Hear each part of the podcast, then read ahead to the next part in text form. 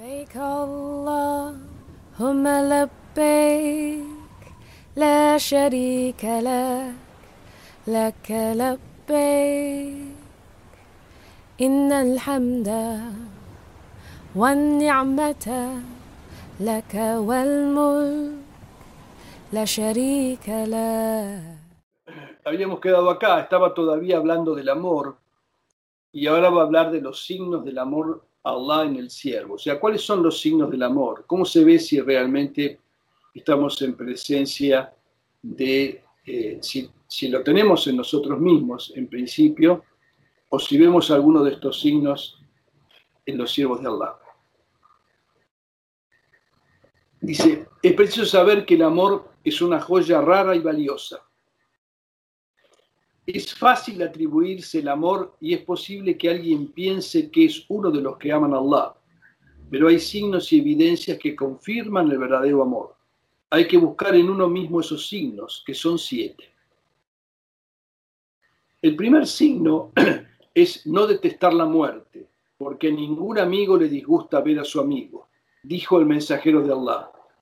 Quien ama encontrarse con Allah, entonces Allah ama encontrarse con él. Eh, hay una historia que me acuerdo ahora que dice que este, se presenta el ángel de la muerte ante eh, Ibrahim, alayhi salam. Saben que el título de Ibrahim es Halilullah, o sea, el amigo íntimo de Allah.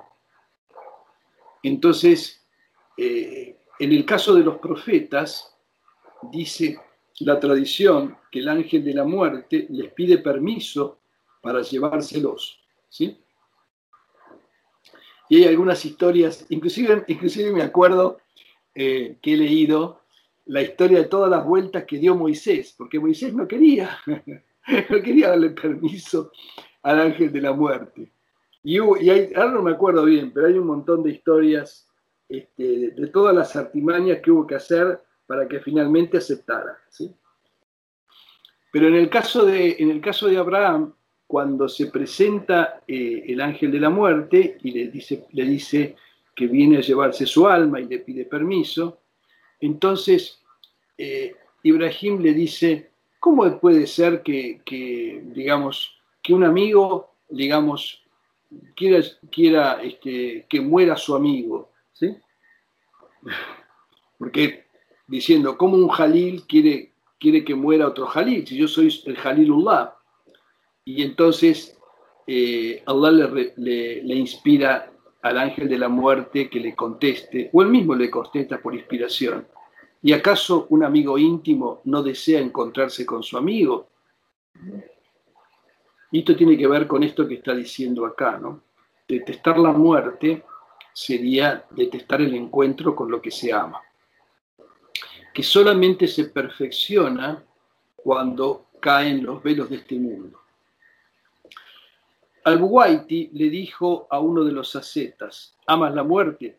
Y como el hombre se quedó en silencio dudando, le dijo, si fuera sincera, si fuera sincero, la amarías. No sé si puse acá. Eh, y luego le recitó, desead la muerte si sois sinceros. Eso está eh, un lugar, eh, están dos veces en el Sagrado Corán, ¿no? Un hombre cuestionó, el profeta dijo que ninguno de, vosotros desee la muerte. Y él respondió, lo dijo solo por el perjuicio que se manifiesta con ella, ¿sí? Eh, como el sufrimiento, porque la complacencia con el decreto de Allah es mejor que tratar de huir de él. Bueno, es posible, sin embargo, que alguien que ama a Allah eh, se resista a que la muerte se apresure, pero no por lo que ella representa, sino porque siente no haber preparado sus provisiones para la otra vida. Y el signo de que esto es así es la impaciencia por preparar esas provisiones. O sea, el signo de que realmente, digamos, eh, esa persona está deseando la otra vida es que está, digamos, empeñado en preparar las provisiones. Esto de las provisiones para la otra vida a nosotros nos parece medio raro, ¿no? Pero está todo el tiempo en las tradiciones. Y la mejor, la mejor provisión es el amor. Hace poco leímos, creo que acá, eh, ese hadiz en donde viene alguien a ver al profeta, alayhi salatu salam, y este le pregunta, ¿y qué, qué has preparado? ¿Cuáles son tus provisiones para la otra vida? Y el hombre le contesta, la verdad, no tengo muchas oraciones ni mucho ayuno, pero yo amo a Allah y a su profeta. ¿Y qué le contestó al profeta? El hombre estará con quien ama, ¿sí? O sea, el hombre estará en la otra vida con lo que ama. ¿Está? Y eso es muy importante. Eso tiene muchas consecuencias. Si uno se va de este mundo, este, digamos, amando este mundo, va a ser muy infeliz del otro lado, porque ya no va a tener este mundo, no va a estar con lo que ama. Pero si se va de este mundo amando a Allah, digamos, buscando su complacencia, anhelando esa visión que eh, nos, promete el Corán, entonces ahí va a haber satisfecho su anhelo, porque Allah le va a conceder aquello que ama. Y más aún, a, eh, partir de ese hadiz, algunos dicen que los creyentes eh, llevarán consigo a la gente que ama. O sea, muchos serán salvados en virtud de alguno de estos grandes amantes, por ser amados por ellos. ¿Entienden lo que quiero decir, no? O sea que esto no, va, no, no se refiere solamente a ese caso de ese hombre eh, que va a estar junto al profeta, porque lo ama. Bueno, el segundo signo es preferir lo que ama Allah Ta'ala por encima de lo que uno ama. Es no desdeñar nada de aquello que uno sabe que lo acerca al amado y evitar lo que uno sabe que lo aleja de él. Así es una persona que ama a Allah con todo su corazón. Dijo el mensajero de Allah, si queréis ver a un hombre que ama a Allah con todo su corazón, mirad a Salim, el maulá de Abu Huzaifa. Sí, este era un, gran, este, un gran compañero. Y ya no tenemos tiempo, pero por ahí otro día vamos a leer lo que dice sobre él en otros lugares de la obra. Además, si alguien comete una falta, eso no significa que no ama a Allah, sino solo que no lo ama con todo su corazón. La prueba de esto es que Noaimán fue castigado varias veces por beber vino, pero cuando alguien lo maldijo por su contumacia en presencia del mensajero de Allah, éste le dijo, no lo maldigas, porque él ama a Allah y a su mensajero. Fíjense qué importante es el amor. Este Noaiman este, no, podía dejar, no podía dejar el vino y varias veces se embriagó e inclusive eh, públicamente eh, fue castigado con algunos azotes cuando se había prohibido ya, digamos, la, bebida embriagante. Y alguien se pasó de revoluciones y llegó a maldecirlo por, por lo que hacía. Y el profeta Alessandro le dijo esto, guarda, digamos, ¿no? O sea, él tiene esa debilidad, pero él ama a Allah y a su mensajero. Y eso es más fuerte que cualquiera de esas debilidades. Eso es muy importante que lo recordemos, porque todos tenemos debilidades. Entonces, pero si podemos, eh, digamos, plantar y hacer crecer en nuestro corazón el amor a Allah y a su mensajero, eso de alguna manera nos va a servir contra nuestras debilidades. Sobre esto recomendaba al Fudai, si te pregunta, ¿amas a Allah? Guarda silencio, porque si dices no, te volverías un incrédulo. Y si dices sí, tus cualidades no son las de los amantes, y debes cuidarte del aborrecimiento de Allah por atribuirte algo que no eres. Fíjense lo que está diciendo, ¿no? Amas a Allah, bueno, no digas no, porque tu deber es hacerlo y si no, serías un, directamente un kafir. Y si dices sí, claramente no lo estás manifestando. Entonces lo mejor en este caso es quedarse callado. Bueno, el tercer signo es la renovación constante del recuerdo de Allah en el corazón y el entusiasmo por entregarse a Él sin sentirlo como una carga, porque quien ama algo necesariamente lo recuerda todo el tiempo. Cuando el, cuando el amor es total, nunca se olvida al amado. Si en cambio es preciso forzar al corazón a recordar a Allah, es de temer que lo amado es que el recuerdo de él impere en el corazón. No es entonces el amor a Allah lo que impera, sino la aspiración de que el amor a él domine el alma. Pero el amor puro y sincero es una cosa y amar el amor es otra. O sea, es posible confundir las manifestaciones o del amor con el amor en sí mismo, amando el medio, el zikr, en vez del objeto del medio del amor, Allah Ta'ala. O sea, eh, estas pequeñas sutilezas también hay que tenerlas en cuenta. El cuarto signo es amar al Corán, que es su palabra, al mensajero y a toda otra cosa relacionada con él.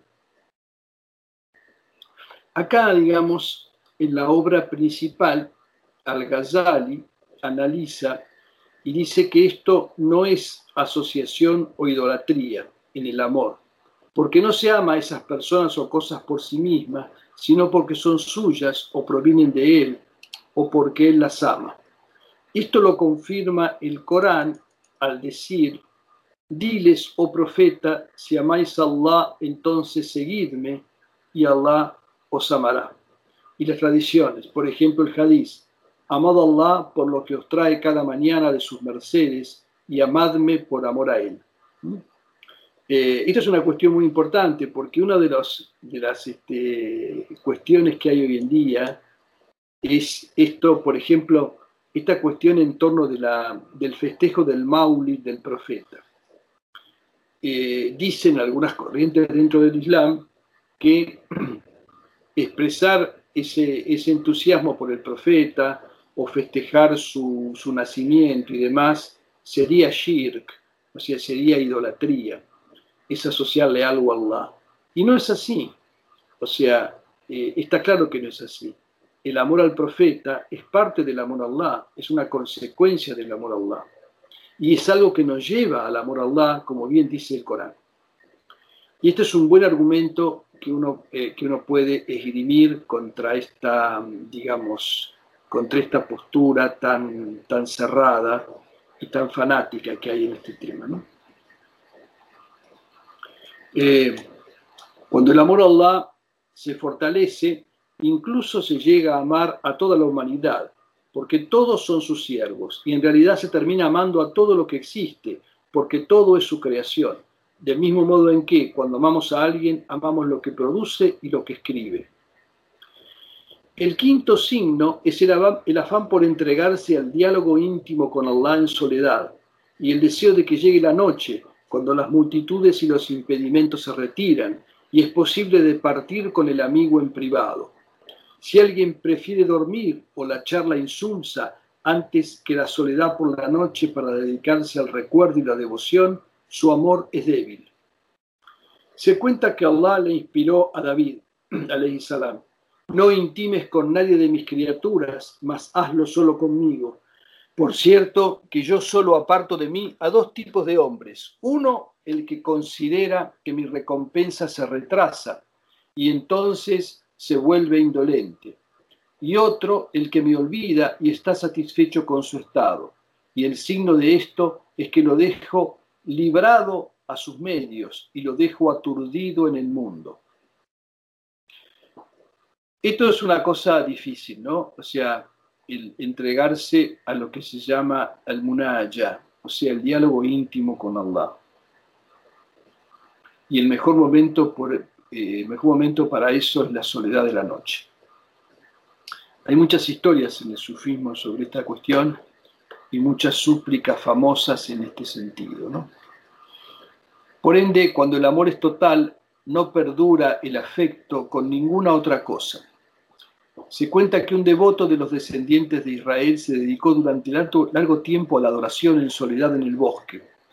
Un día vio un pájaro que había anidado en un árbol y cuyo gorjeo era hermoso y se dijo a sí mismo, si hiciera de este árbol mi oratorio, me solazaría con el canto de este pájaro. Y así lo hizo.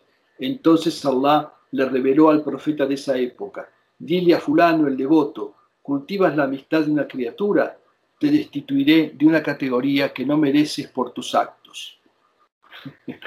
bueno, Algunos llegan a estar totalmente inmersos en el deleite del diálogo íntimo con su Señor, como se cuenta de uno de ellos, que mientras rezaba se declaró un incendio en otro lugar de la casa y ni se enteró, pese a la bataola y los gritos, y de otro al que se le cortó una pierna por una enfermedad mientras rezaba y él no sintió nada.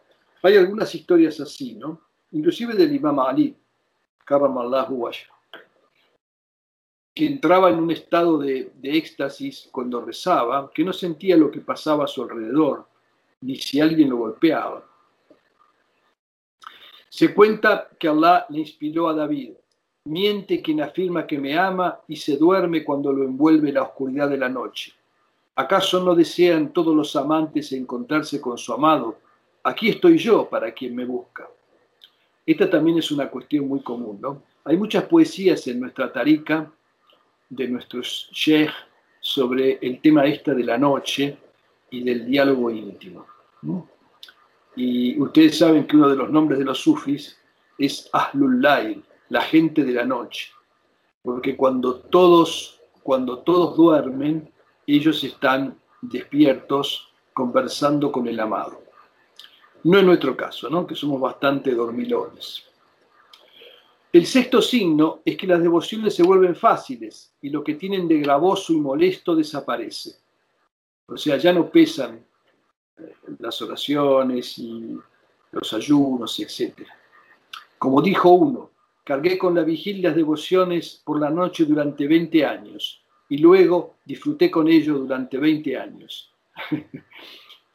eh, esto lo dijo, eh, lo dijo la, vez pasada Yurda Baba cuando estuvo, ¿no? Dice, nosotros disfrutamos el din, o sea, disfrutamos la ibada. No es, no es una carga. Lo primero que, la primera etapa es cuando para uno es una carga. Después viene una etapa en que para uno es una necesidad de la cual no puede prescindir. Y luego viene una etapa que, por lo menos en mi caso no conozco, en que uno disfruta realmente. El séptimo signo es amar a todos los siervos devotos, siendo compasivo y misericordioso con ellos, y considerar a todos los incrédulos y desobedientes como enemigos, tal como él dice. Muhammad es el mensajero de Allah y quienes están con él son duros contra los incrédulos y compasivos entre sí. Este es el amor que junta a los, a los, eh, a los siervos devotos. ¿no? Uno de los profetas preguntó, Señor mío, Señor mío, ¿quiénes son tus amigos? Y él respondió, aquellos que están cautivados por mí como los niños pequeños por sus madres, que se refugian en mi recuerdo como el águila en su nido, y que se enfurecen contra quienes violan mis prohibiciones, como se enfurece el tigre cuando se enfada, sin que le importe si la gente que peca es poca o mucha. Señales y signos como estos hay muchos y están presentes en aquellos cuyo amor es total y perfecto. Y la fortaleza y perfección del amor de aquel en quien están presentes varios de estos signos es acorde con su número. O sea, eh, algunos tienen algunos de estos signos y algunos podrán tenerlo todos. Al menos tratemos de cultivar o de desarrollar algunos de ellos. Bueno, alhamdulillah, eh, seguiremos la vez que viene con el Shauk, que es otro tema. Bueno, eh, nos vemos inshallah. El Islam no es la religión del futuro, el, Islam es la religión eterna, es el din de la fitra del ser humano, es el din de los profetas anteriores a Muhammad que dicen en el Corán somos musulmanes. No hay dos din, ¿sí? Hay un solo din que es el din de la fitra, que todos han seguido, aunque después sus disposiciones puedan variar, y es el din que se adapta naturalmente a la naturaleza humana. El profeta Muhammad está claramente definido en el Corán, de muchas maneras, inclusive delimitando bien su función. No me animo a definir al profeta, ¿no? Lo han hecho los poetas, lo han hecho los auliá. Yo creo que la la esencia del Nabi salam es que él es la primera luz manifestada por Allah. Es en realidad el, alfa y el omega. En realidad todo lo que está por debajo de él es una expresión de su realidad.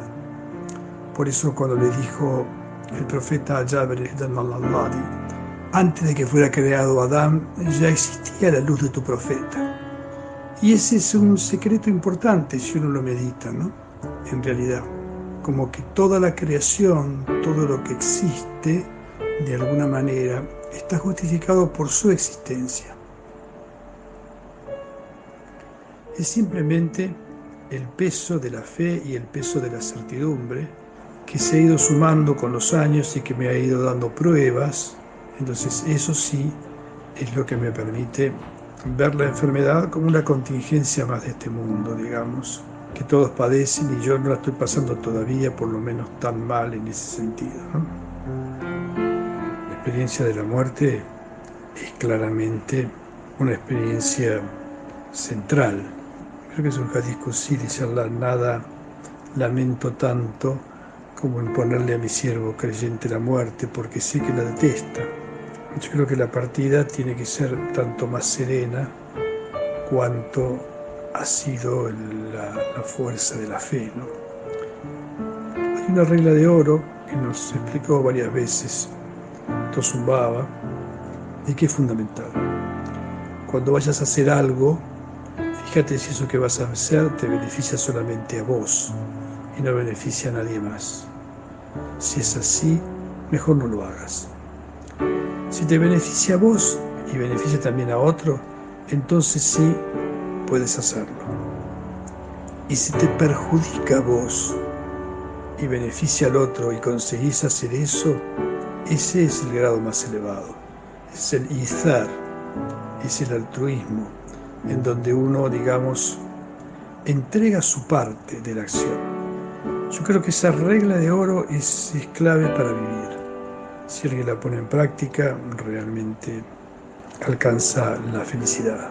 Sacrificarse por el otro, perjudicándose uno mismo, ese es claramente el grado más elevado.